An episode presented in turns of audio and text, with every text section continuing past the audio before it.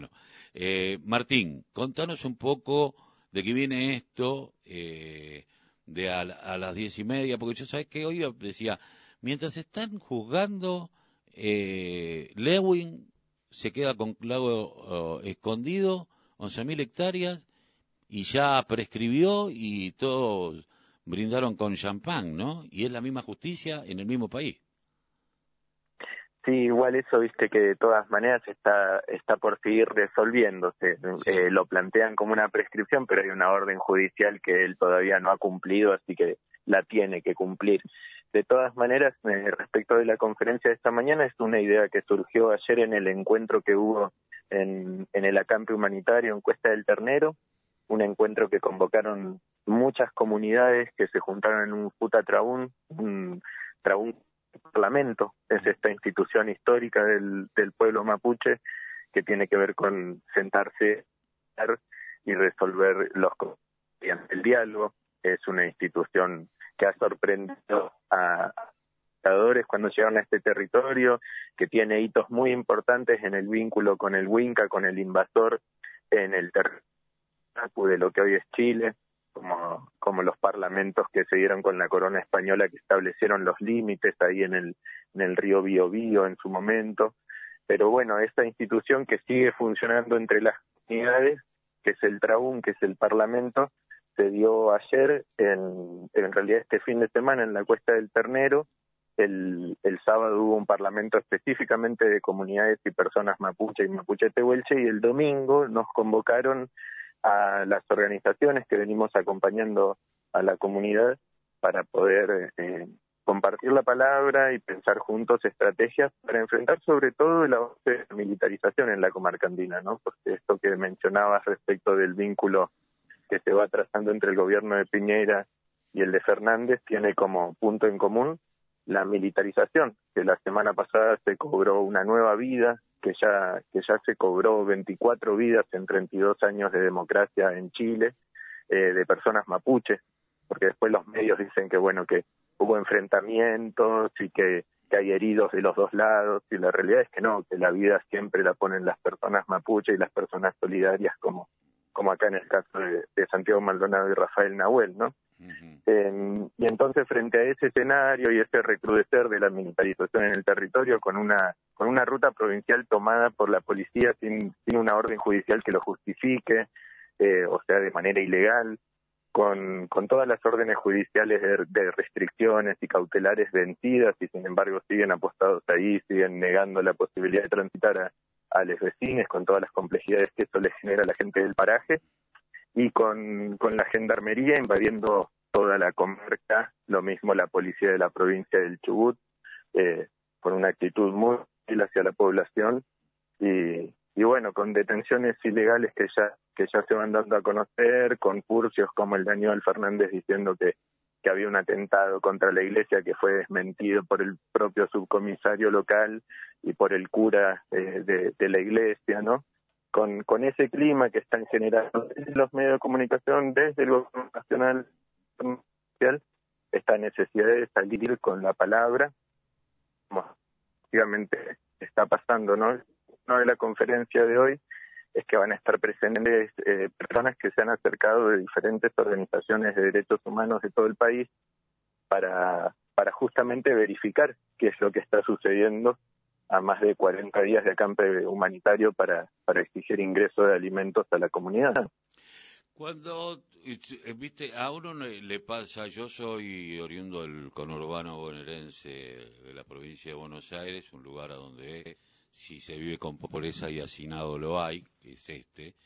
eh, y, y, se replican estas cosas, ¿no? Eh, se replica la militarización del barrio, el, por las dudas, la exportación de cara, y estas cuestiones que el segregacionismo que, vivimos todos los días y también el pedido de un lugar para vivir eh, eh, el agua. Sé que allá a, los chicos se los seguía al colegio hasta que vuelvan a, a, su comunidad para que no fueran para otro lado que no fuera ese. Eh, digo frente a todo esto y uno después ve que hay mucha gente de, lo, de las organizaciones de derechos humanos que, que que comulgan con este, con parte del gobierno nacional o que están dentro del frente, pero que después se dan de bruce con, con estas realidades que a lo mejor eh, toma eh, el, el, ministro de Seguridad, ¿no? Sí, sí, pero también hay que tener en cuenta que hay, hay un giro evidente después del paso nacional, ¿no? Donde, donde se vuelven evidentes muchas de las cosas que tenía guardadas la alianza del gobierno del frente, del frente de todos, cuando pone al, al responsable de, bueno, eh, ustedes lo, tienen bien cerca y bien vivo el recuerdo de Darío y Maxi, eh, y al responsable directo, el responsable político más inmediato de esos dos asesinatos, eh, lo ponen de ministro de Seguridad una vez más al mando de las fuerzas, ¿no? El responsable político del asesinato de, de María Ferreira también en su momento, también estaba al mando de las fuerzas. Em, me parece que, que, en el momento en que entran a este gobierno eh, como ministros ya con a cara lavada Aníbal Fernández y, Mansur, eh, se caen varias de las, de las caretas de, esta alianza de gobierno y las organizaciones tienen que, que reacomodarse en función de del escenario. Eh, el otro día nos acordábamos que también las organizaciones eh, Mapuche Tehuelche de la provincia de Río Negro, cuando, cuando comenzó este gobierno, eh, estaban eh, proponiendo la posibilidad de una reparación histórica con entrega de territorio al pueblo. Y hoy, una vez más, están acompañando a las comunidades en, la resistencia contra los desalojos, ¿no? Con órdenes de desalojo dictadas en toda la provincia de Río Negro. Ahí en la convocatoria habla también de la Los Cayunao. La Los Cayunao es una comunidad que resistió el avance de los cataríes, que están en la zona del Alto Río Chubut, o sea, en las nacientes del río Chubut, el mismo que después surca la provincia que, que viene siendo tan presionada por el gobierno nacional para imponer la megaminería y, y matar a ese río, ¿no? y, y hasta los Cayunao está hoy por hoy con una orden de desalojo dictada el viernes y uno dice están prorrogando la ley de de las tierras indígenas, ¿no? De los relevamientos territoriales, que impide justamente los desalojos a comunidades y sin embargo, como mencionabas bien vos, tanto en el norte como en el sur del país siguen avanzando con desalojos del poder judicial, se está pasando las leyes por donde no no da la luz nunca. Sí, diríamos que la ruta 40 de alguna manera eh, eh, es, eh, es, la ruta de, del despojo, ¿no? De seguir despojando. Como así también en el Chaco, como en Corrientes, como en Formosa, como en tantos lugares lo tenemos. Y bueno, y, en la, y, acá que nos ha tocado, todavía no sabemos cómo, pero ser, tener el 15% de la población en el 0,5% del territorio eh, vivir hacinados cuando tenemos un territorio tan amplio y con, posibilidades de, mirar de otra manera la producción y la forma de hacer. Eh, también estamos pidiendo agua, estamos pidiendo tierra, trabajo, creo que es la misma lucha. Bueno, hoy 10 y 30, esto va a ser eh, frente a la Fiscalía del Bolsón, va a ser toda una jornada, va a haber una radio abierta, ¿qué es lo que va a hacer concretamente? Es una conferencia de prensa, se convoca a los medios de la localidad, se va a estar retransmitiendo por Facebook a través de la Red Nacional de Medios Alternativos, eh, va a estar saliendo en vivo por varios medios de diferentes puntos del país que también ya se han comprometido, acá lo vamos a estar transmitiendo a partir de algunas radios compañeras y, y no tanto, que también han comprometido su presencia en la conferencia, y es para que puedan dar su, su palabra a la gente de, los organismos de, de, derechos humanos y la gente de, estas comunidades en conflicto en la zona.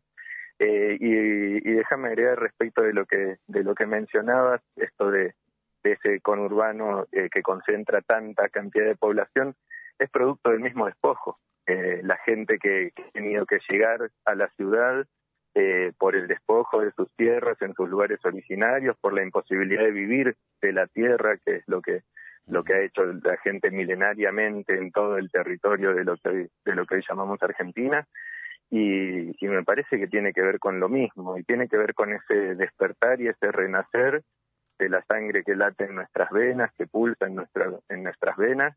Ayer una, una compañera que se acercó, una vecina que se acercó al, al encuentro con las comunidades, a este traúl, contaba que hace un año que vive acá en la comarca andina, que viene de, La Plata, y que una de las cosas que la motivó a venirse para este lado fue entrar en contacto con sus raíces tehuelche. y, y, si uno se pone a investigar eh, quién en este pueblo no tiene no tiene raíces originarias. Si es ese latir, es ese pulsar, es ese estar de la tierra en nosotros,